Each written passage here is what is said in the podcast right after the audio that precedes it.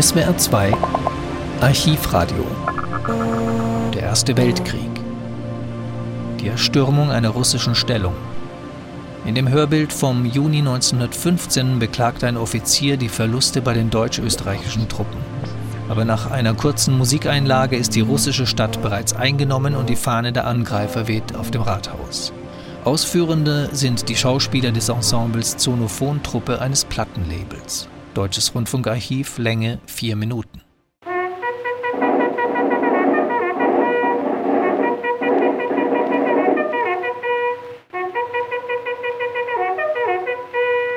Kompanie, Heil! Habt Acht! Soldaten, nach dreitägigen blutigen Kämpfen holen wir zum letzten Schlage aus, um diese russische Position zu erstürmen. Soldaten, denkt an eure Kameraden, die sich bisher geopfert haben, uns den Weg hierher frei zu machen. Diese Opfer sollen nicht umsonst gewesen sein. Wir müssen und werden die Stadt einnehmen. Und wenn die Überzahl der Gegner noch so groß ist, ein Zurückweichen gibt es nicht. Und nun vorwärts mit Gott für Kaiser und Vaterland. Hurra!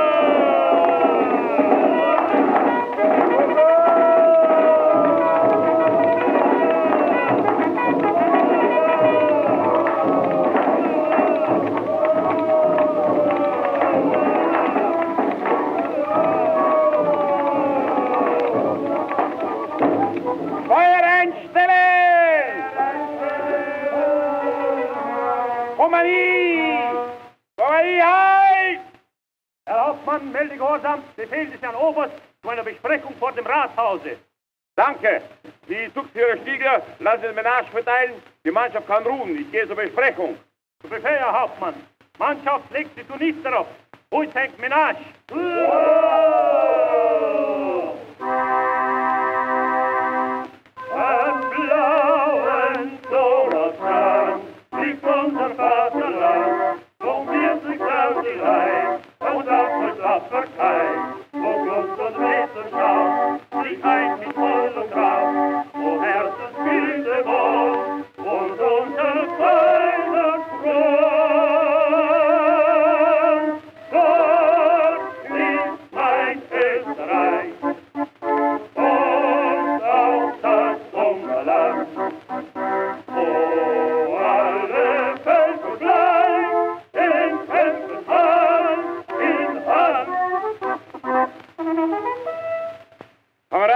Der Herr Oberst hat mich beauftragt, der gesamten Mannschaft die höchste Zufriedenheit auszudrücken.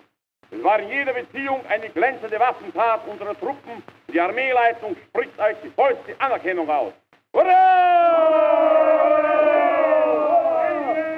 Auf dem Rathause weht die österreichische-ungarische Fahne und legt Zeugnis ab von den Heldentaten der gemeinsamen Armeen, die soeben auch telegrafisch von unserem allerhöchsten Kriegsherrn belobt wurde. Seine Majestät, unser heißgeliebter Kaiser Franz Josef I., er lebe hoch! Hoch!